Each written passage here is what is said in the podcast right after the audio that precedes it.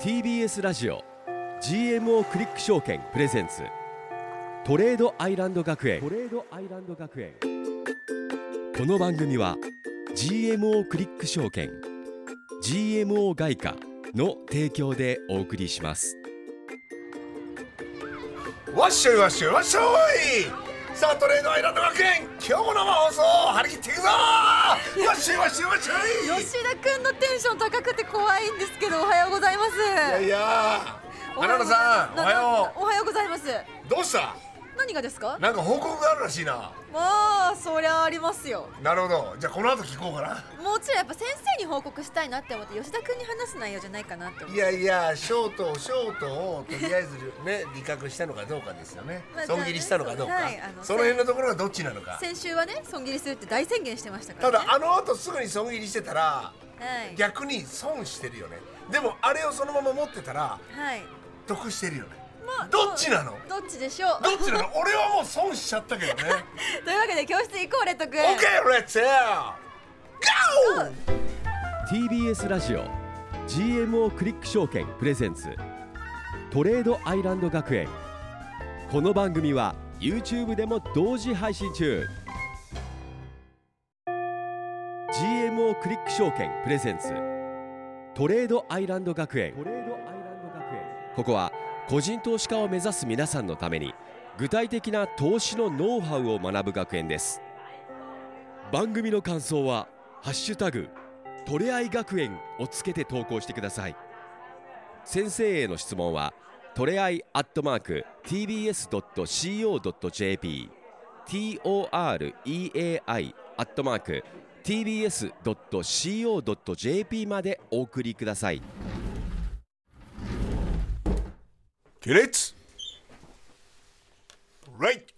ろしくお願いします今日もよろしくお願いします着席ダンディーだななんか今日は さあ本日もレッド吉田君と花奈美桜そして投資家でフリーアナウンサーの大橋ひろ子先生とお送りしてまいります先生今日も授業よろしくお願いします、よろしくお願いしますおはようございおますはようございます先生今日はね、みおちゃんから発表があるんですよそうですよ。何があったのだって先週の番組で、はい今日の CPI で損切りしますって言ってました よね。そう、はいそっくりそう宣言して私は帰路につきましたはい、はいでです切っがたのどうなのですが皆さんあの CPI を受けてどうお考えになられましたか何ニコニコしてんじゃんどうあしんたなに CPI で、えーね、ドル円がねがあのガツンと下がった状況を見て、うん皆さん今損切りするってできますか私はできませんでしたしなかったのスケベショートを卒業しませんでした、ことは今もショートをわお持ってますまだ持ってんの？はい持ってますじゃあ損の部分がそうですあの長らく貯めてきたスワップによる損失を、えー見事あの上回って今は利益が出まお見した、事こんなことあるんですね先生ねこれは拍手していい のかな？そこですよそうえ、損切りしなきゃいけないときはいけないんだけど、そうです、はいこれたまたまねうまくいっそた。うそうなんですなよんか損切りして俺が損してますね、そよのね一週前にね一。週前に損切りして強い損切りしたとまこあろでから、も結果ですよね結果的には下がったんですよね。そうですちょっと今ちょっと改めてこの1週間のことを振り返っていきましょう先生、はいはい。そもそもねスケベショートって何なのってそうですリスナーさんわからない方わかもんいらなっいしゃ人ると も思いいますると思うのね。何何ですか先生スケベショートって何なんでしょうまあすごい乱発して使ってらっしゃいますけれども、はいまあ思いつきでちょっとした出来心でポジション取っちゃうやつね。なるほそどうねですなんであんなにスワップが開いてるのに、でドル円をショートして1ヶ月も持ってたのかこういうのはスケベ心って言うんですよ。確かに介入が来るんじゃないか介入が来るんじゃないかっていうそうスケベ心だけでだあねのショートを持ち続けた先愚のかな介入にやられたよね、はい我々ね我々はそうですね、介入期待っていうのもありましたからね、ははいいそうなんですはい、そして気絶してたという、はい、えー長いこと気絶して気絶がもう長かったよね一そうヶで月すでしねほぼ1ヶ月ぐらいショート持ってたのでだいぶ本当にスワップでもやられましたょしただでも頑固ですよね頑固いやね頑固なんでなすよかなかのねすごい筋金入りのはいだから言うこと今聞かない回は成功したけれどもあの今後こういうケーそうでスすよもしかしたら痛い目に遭う可能性ありますよねとんでもないことになる可能性もあるので、はい自分が決めたルールはきちんと守りましょはいもうはいもうあの来年度のあの心得ですもういやそうですねはいもう来年は絶対に塩漬けしませんはいはいはいスケベと気絶とは絶縁とはいいうことですねはいはいではちょっとねドル円相場の流れを振りそう返でっすてみましょうかね、はい、お願いしますはい、えーまずはみおちゃんがスケベショートを辞めるというふうに宣言して辞めなかったのは、はい先週ねこの番組「トレアイ」放送後に発表され14た日ですねアメリカの10月の CPI なるほどなんですか CPI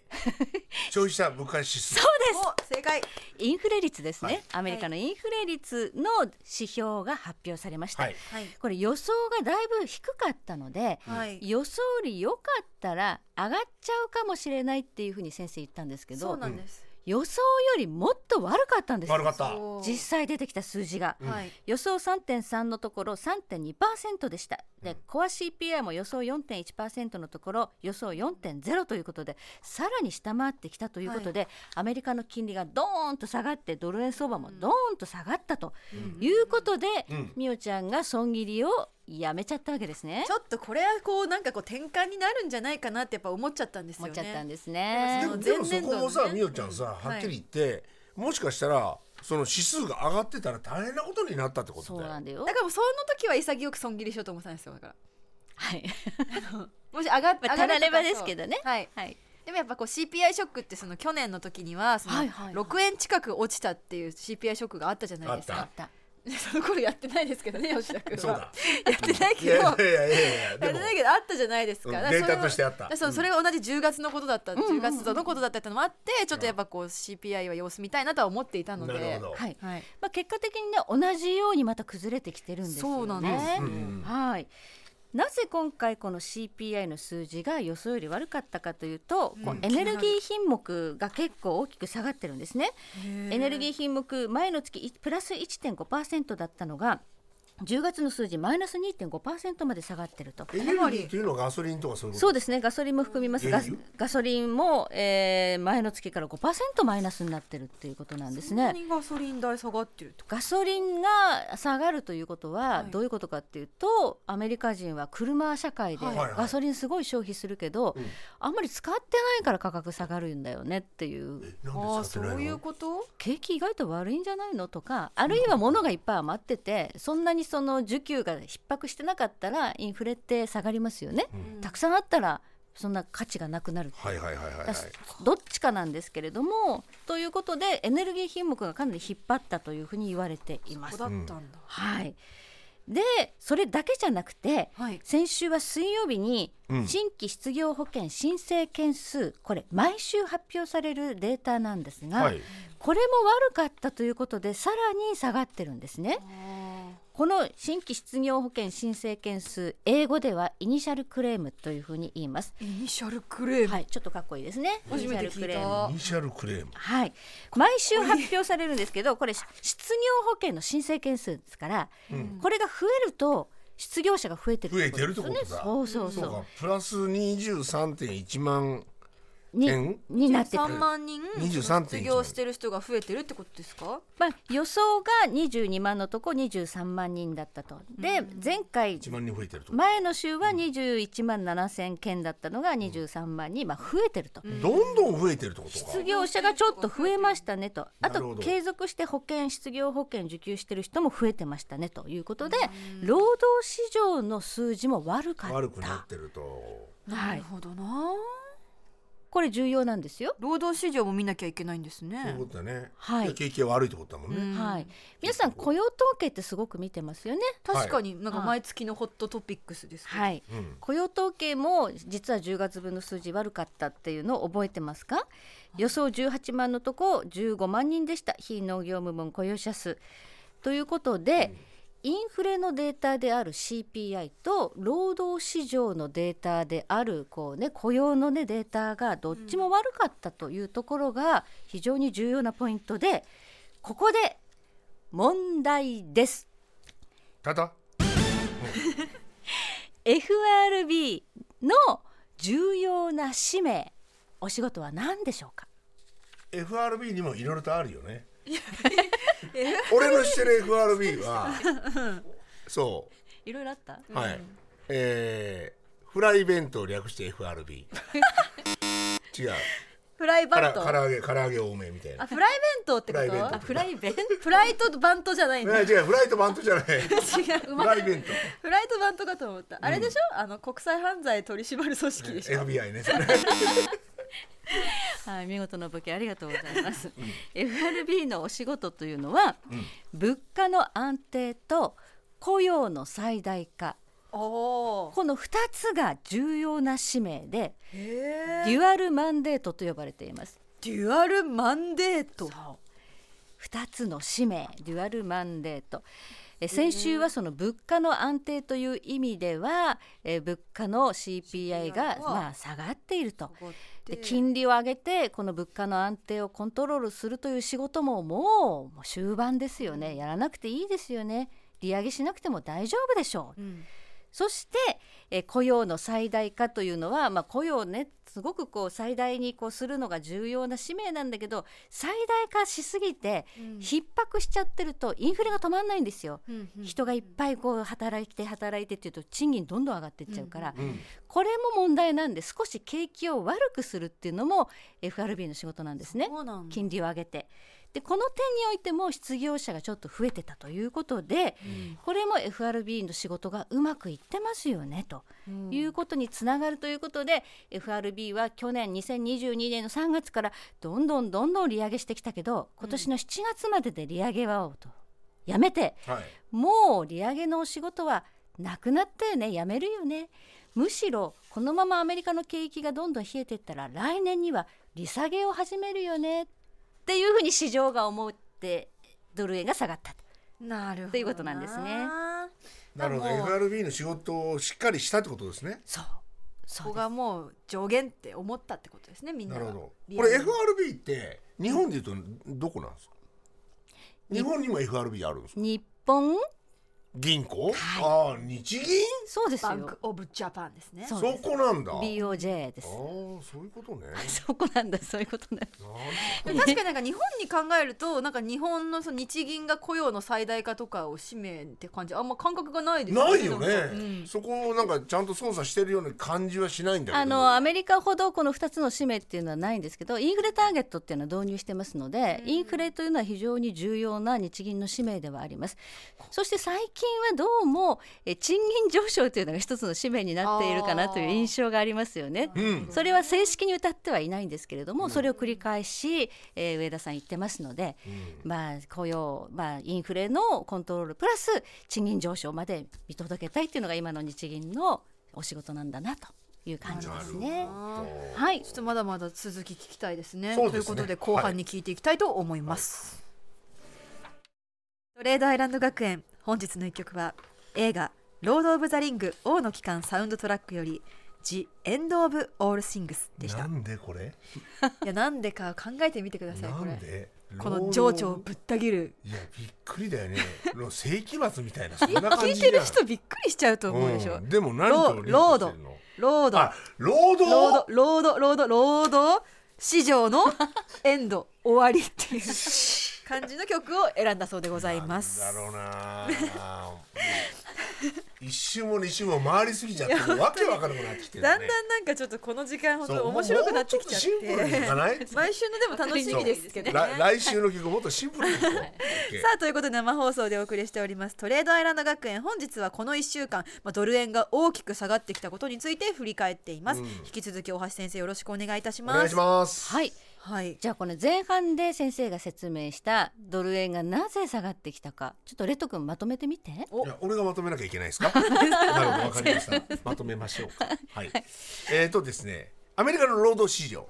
これが、えーデータが悪化してきたというのが結局は、えードル円のお下降につながっているということですねあと FRB の使命ももうそろそろ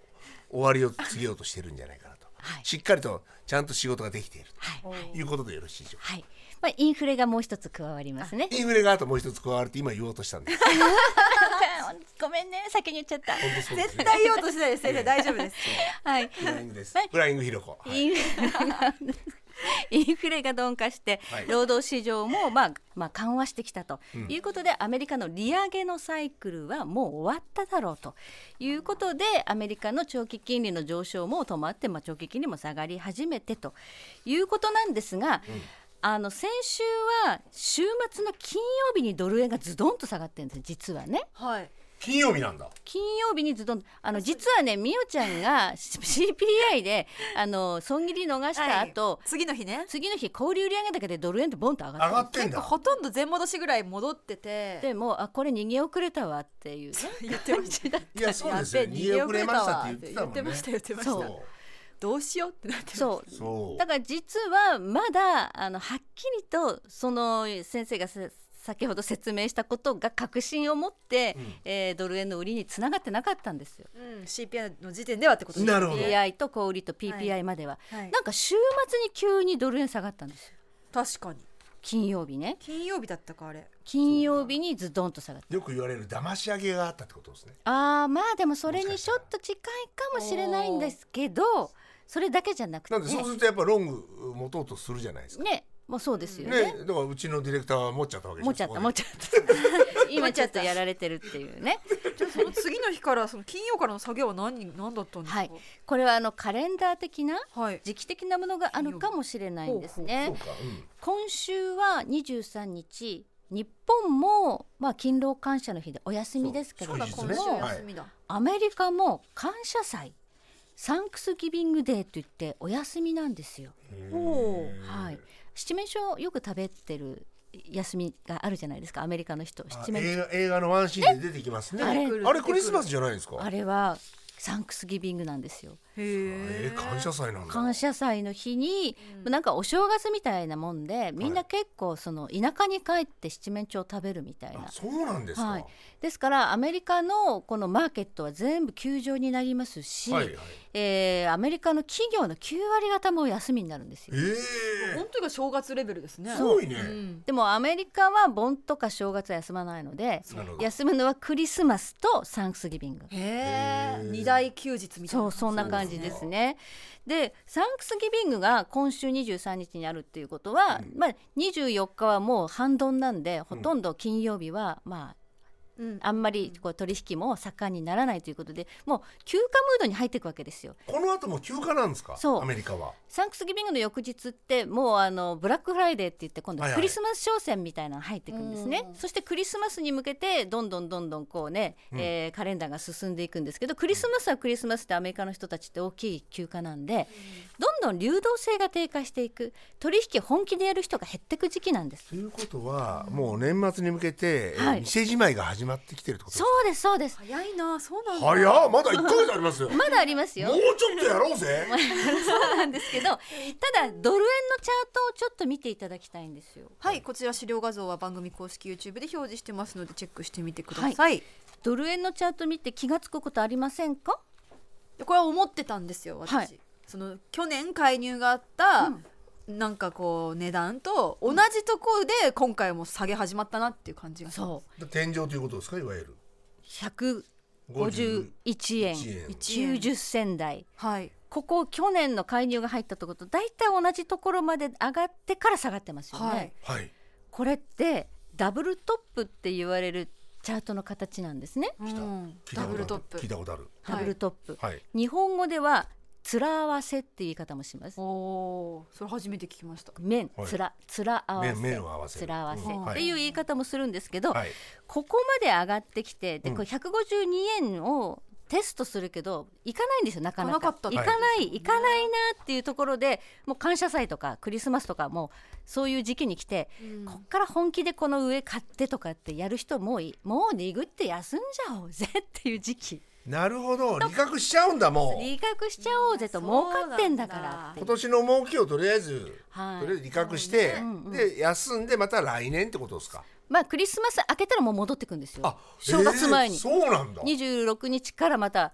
海外勢って戻ってきて本気正本気出す月休めない日そう本いうことだよね。日本人は正月休むんですけど、彼らは正月は関係ない、逆なんですねクリスマスまでなんですよ、えー、そうなんだ。いやなんかもうおかげさまででもさサンクスギビングデーにサンクスですわ私いや本当そうだよ本当ねにありがとうアメリカですただでも、はいでも今回のデータ的なのも、はいやっぱ毎年こうこういうような感じになるっていう風なのがあるんじゃないまた去年のじゃあ CPI ショックもそれもあったってことでまあ、すか、そういう、まあ、し去年の CPI ショックは本当に CPI の数字がめちゃくちゃ悪かったんで、なるほどアメリカの利上げもう終わりかもしれないっていうのがあったんで、それで下がったそれで下がった、ガクンで去年のその記憶があるのと同じように CPI の数字が悪かったはいあーよね。で、えー来週からサンクスギビングなんだけど、152円まで届かなかったねはいもうやめようぜっていうそういう時期だった可能性があります。なるほどななるほどはいね、そうか面白いねでも、えー年越してからまたガクッと下がっちゃうんだもんね、去年はそうだった去年はそうだもんねそうですねこのままずっと下がっていくかどうかこれチャートよく見てくださいフィボナッチリトレースメント引いてあります、はいこれ1月の安値だった127円の21銭から151銭90銭まで上がりましたはい24円69銭も上がったんですけどおひゃー、えー番組でやりましたねフィボナッチリトレースメント引くと、23.6%押しで146円、はい38.2%まで下がったら142円台もし半分下がったら139円56いや銭どこまで行くかなでこのピンクのラインが200日移動平均線ですので、はいまあ、このラインは意識されるでしょうということでこの辺りを意識しながら到達するかしないか、えここまでじゃあ下がる可能性はあるってことですか可能性的にねそうやって見てる人もいるテクニカル的に言うと、ねだからおお今売って、ね、あの参加してる人たちもいると思うんですよこれなるほどショート、うんうんショートした人はこういうとこ見てるんです見てるんだここまでいくかなじゃあみおちゃんまだ持っといた方がいいねちょっとまずシこのねまず23%まではちょっとね様子見たいなって気持ちはョ強いートは大金持ちじゃんはいということでいろいろと今後ね居残りでも聞いていきたいと思いますということで先生今週もありがとうございましたありがとうございましたはい、 TBS ラジオ GMO クリック証券プレゼンツトレードアイランド学園この番組は YouTube でも同時配信中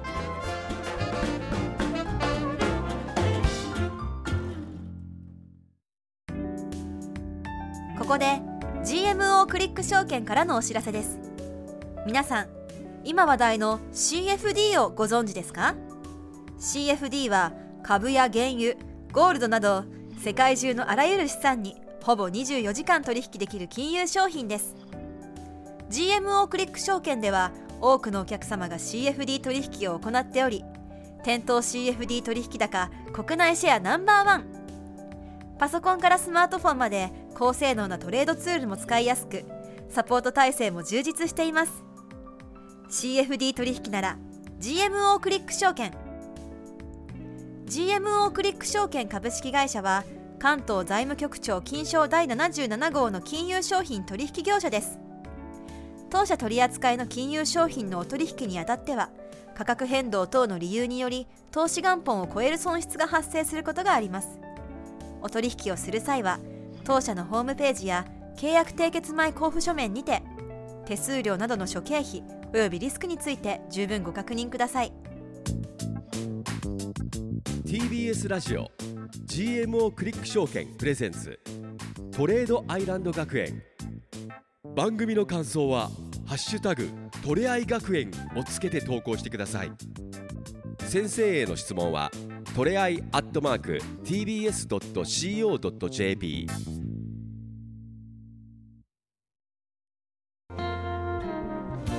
TBS ラジオ GMO クリック証券プレゼンツトレードアイランド学園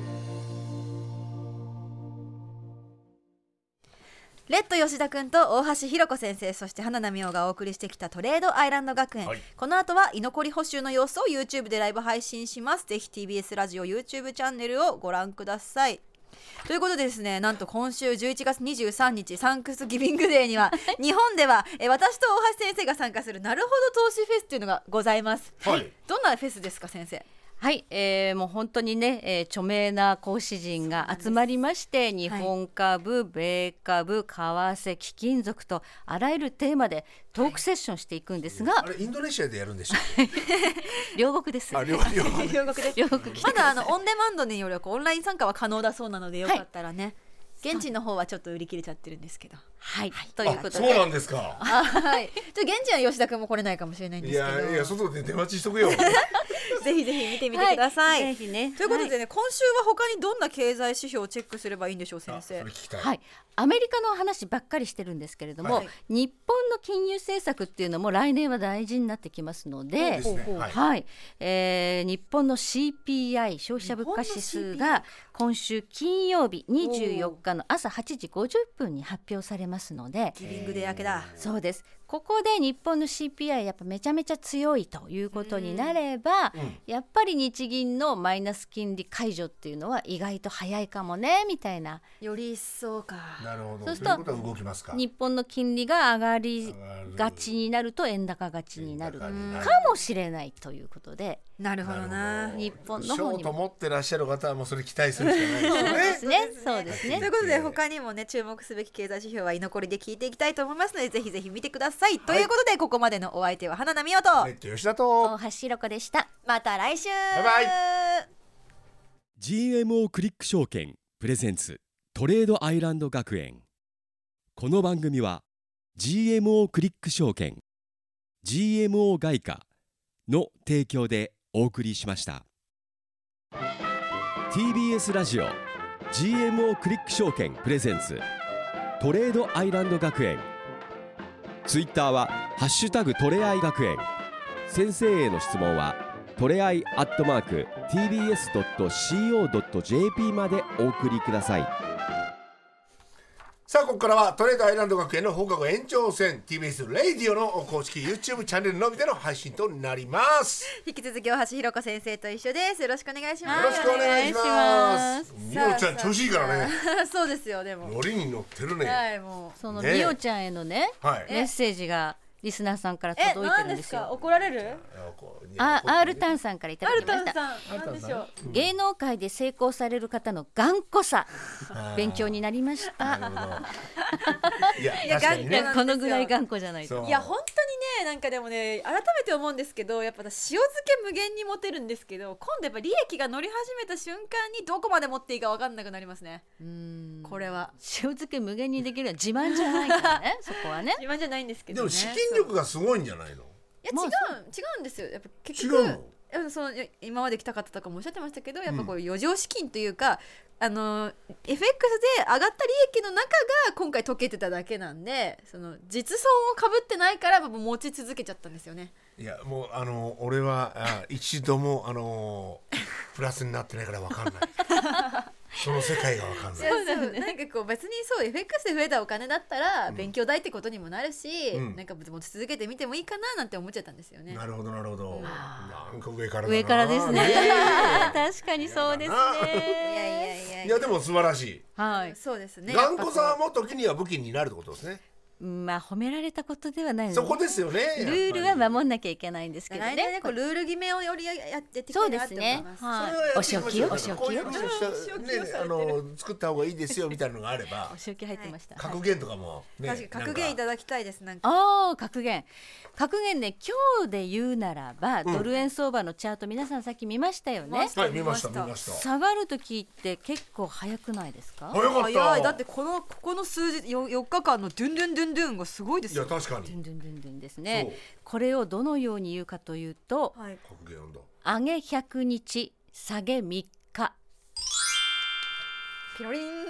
これいいん出ましたけれども先生早く言ってよ。そういうもんなんですよ。上げるなんですか上げるときはじりじりじりじりじりじりじりじり上がってじわじわじわじわ下げるときはドーンと下がる。 確かなにるほど。相場ってそういうもん身をもっなてなの。んか今感じてますねそうかだから逆差し値をしっかりと入れておかないとそうそう一そう。気にいっちゃうから。そう危ないんですだよってね。ここ最近でさそんな3円ぐらいさなんかこううん上がった日とかって別になかったですもんねなかった。そう上がるときはじわじわじわじわしか上がらないのに下げるときはドーンと下がるのはやっぱこうあの投げるっていうかねずっとこのリスクを取ってポジションを取っていくわけだから、はいはいはいそれを投げる時って早いってことはみんな逃げ逃げ足早いみたいな感じになるってことですそうね。いうことかそうですそうですなるほでど恐る恐る買って、んで逃げる時は早いっていうのがこういう相場株もそうですね、うん株もまあ株買ってリスク取るけどみんな下がり出すと怖くなって一斉に逃げ出すからなるほどドーンと下がるで美桜ちゃんの場合は逃げるの遅いよね下げ待ち100日 でしたからね本当にね治療院じゃないです別にめっちゃ新しい格言出まし乗たりね逃げましはい待ち100日えー例外はいるってことですねはい が入るということですね面白いはいはい、じゃあ今日どうしますかね、なんかあのさっきし日本の CPI ありましたけど、他にも今週はどんななんか FOMC 今日は今夜あるんでしたっけ今夜議事録が出るんですね議事録はいうん議事録で動く時もたまにあるんでたま気をにあつるけていただきたいですね、なるほど FOMC の結果っていうのは FOMC が開催された、まあ、その日にね発表されるんですけれども、はい2日開催されて2日目には発表されるんですけど、その時の話し合われた内容が全部議事録で出てくるんですね。あ事細かにって事こ細とかに議事録誰が何言ったとかみたいな感じで出てくるんだけどでももう知ってることですよね一応表面的にはもう要約されて、まあ、我前の々ねには出てる改めてけ出てくどるただそのねその小さいその文字をこう読み取ってうんうんこの言葉がすごい増えたとか利下げの話をこんだけしてるとかなんかそういうところをへえ AI みたいなのに読み込ませてなんかこう結構動いちゃったりするなるほど時議事録たまたまあるんで動すくんですねたまにあるんですよなるほどねそうかだから今日うじゃあかうか差し根もせず寝てる場合じゃないってこえっとと今日の4時だっけ4時です4時ねですよね冬時間だから4時に朝議事録が出うわて眠たいよ先生起こして起こしてでも議事録出たってうちじゃ読めないもん英語だからそうえあ英語できないんだえーできないよかったできないできないそうなんだレッド君に教えてもらいまレしッょドう君じじゃあゃあ教えてもらおういや俺日本語もでき ないよ。いやあと俺聞きたいのは、あのあれはどうなってるんですかそのなんだあのに、えーアメリカと、えー中国が会談したじゃないですか、あーあれってなんか影響したんですかしてるかもしれないというのがちょうどねあのードル円が下がってきたってばっかりみんな見てるけどはいドル人民元のチャートを見ていただくと、はいドル円相場とそっくりなんですよ今日は用意してないんですけどそう先生がブログに書いてらっしゃいましたねそうですえねどういうことそれはそっくりなんですよ人民元もものすごく売られて売られて大変だったんですね、はいまあ、反対側にドルがあまりに強かったからっていうのもあるんですけどあのあの中国の場合は景気も悪いんですよね、ものすごく不動産がどうとか、ですねで資本の流出って言ってあのもう人民元で持っとくとどんどん価値なくなっていくからもうドルに変えようって言ってこう人民元が逃げていくでドルに変えるみたいな動きもすごくあったので、人民元安ドル高っていうのが日本の円安ドル高と同じように苦しんでたんですけどほう日日中首脳会談の後あたりから人民元高ドル安になってるっていうのはうーんまあ他の要因もいっぱいあるんですけどね。なんか予測的にななんかなんかねあったんかな会談で何があるんですかやっそうぱりそこであの今までちょっと対立してたじゃないですか、中国はあのアメリカの国債米国債をめちゃめちゃ売ってその売ったお金で金を買ったりとかしてたんですよここそうなんだずーっとこの1年ぐらい、えー米それ売債ってたんだ米でで国債を中国が米債を売り続けるからアメリカの金利って上がり続けてたんじゃないのっていう指摘も一部にあるぐらい。そうなんだはいとこじゃあろがもしかしたらもしかしたらちょっと仲良くしようねっていう話で中国はちょっとアメリカの国債売るのをやめて、まあ、アメリカの国債ちょっと買いますからみたいな手打ちがあったんじゃないかとかいろんな邪推はあるんですよ。そうなってくると金利は下がってくるんだそう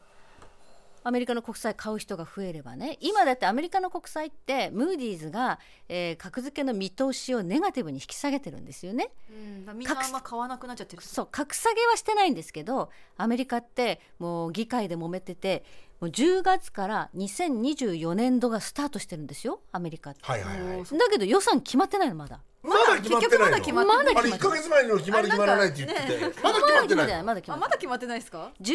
日につなぎ予算が切れるっていうのはなんとかつなぎ予算だけは決まってまた延長はしたのつないでる状態でだってもう11月の半ばですすよごいね、去年の、えー今年の分の、ね、予算が決まったのは去年の12月何何日なんですよ27日なるほどめちゃめちゃギリギリだもんそうギリギリだだから今年も12月ぐらいまでもつれ込んで決まんないかもしれないっていうのはアメリカってそんなような予算も決められないし国債もいっぱい増発してるしお金ないんだお金ないから国債増発してで誰かに買ってもらってそれをお金にして動かしてるわけですよね。でそのアメリカに対しての信任というか信用不安っていうのも今広がってはいるんですよ。うんだからアメリカの国債なんてねちょっとこう格付けが落ちたらねそんなの持ってらんないよみたいに考える人たちもまあ出てくると買い手が減って、えー金利は上がってっちゃうよねっていうことなんですけど中国がいやいや例えば仲良くして少しお互い経済を支え合いましょうって言ったら。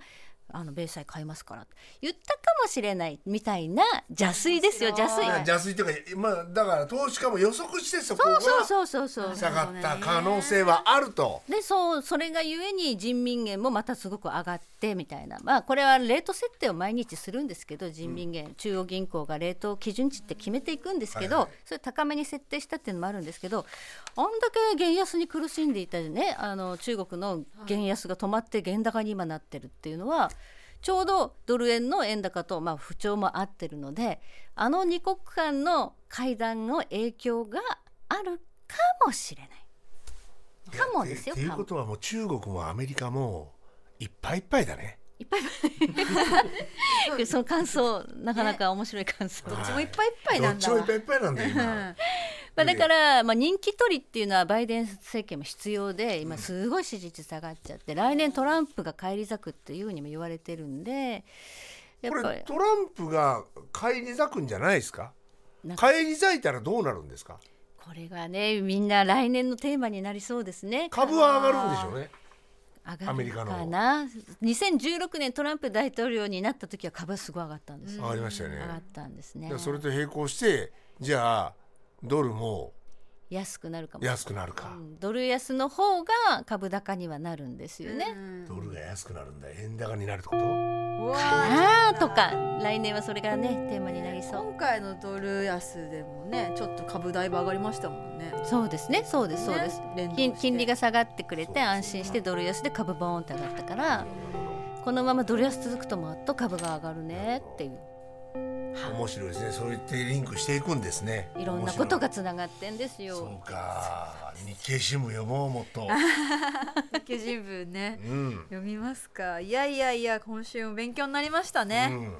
ないんろいかろありメッますセージかくださった皆さんもありがとうございます。両国行きますよっていう書き込み、えー嬉しいありがあとうございますあもうお待ちしてますお相撲かなんか見に行くんですかほらさっき言うたやん。ゆうたやえん何言うたやんなんかあるなるほど投投資。資フェスですああ聞いた聞い たそうそうインドネシアじゃなくて両国ね両ご国めんでなあさいりごめんなますさいかごめんなさい5らね。分前に今日がなくなるんです よ本当ごめんなさいねは実い際ね、そう投資フェスもね満席ということで、いやっぱり世の中にたくさんこう投い資やに興味を持ってら絶っしゃる。対そうですよなんで自分の身は自分で守ろうとしなきゃダメなわけそうででしょすそうですそうですそのためにはやっぱりちゃんと投資のことを勉強しないとダメだし、ただ単に勉強しないでやっちゃうと痛い目あっちゃうから俺みたいになっちゃうからみ んな本ね。当勉強しなさい俺みたいに俺みたいにでも俺損切りでできるもんね。俺損切りしちゃう 俺全然頑固じゃないの 芸能界で生き残ってる人は結構頑固らしいんだけど俺全然頑固じゃないおかし吉田さんごめんの方がなさはいるかに生き残ってるんだけど全なお然か全しい然な。はいということで、ここまでですかね。ここまでですねはい、ということで、トレードアイライ学園本日ここまででございます。はい番組では YouTube 配信のほか、ポッドキャストの配信も行っています。はい質問などすべてのメールの宛先は、トレアイアットマーク TBS.CO.JP です。メッセージやコメントお待ちしております。はいさあ、それでは来週も火曜の夜9時にお付き合いくださいませ。はいそれでは皆さん、バイバイ TBS ラジオ TBS ラジオ GMO クリック証券プレゼンツ GMO クリック証券トレードアイランド学園トレードアイランド学園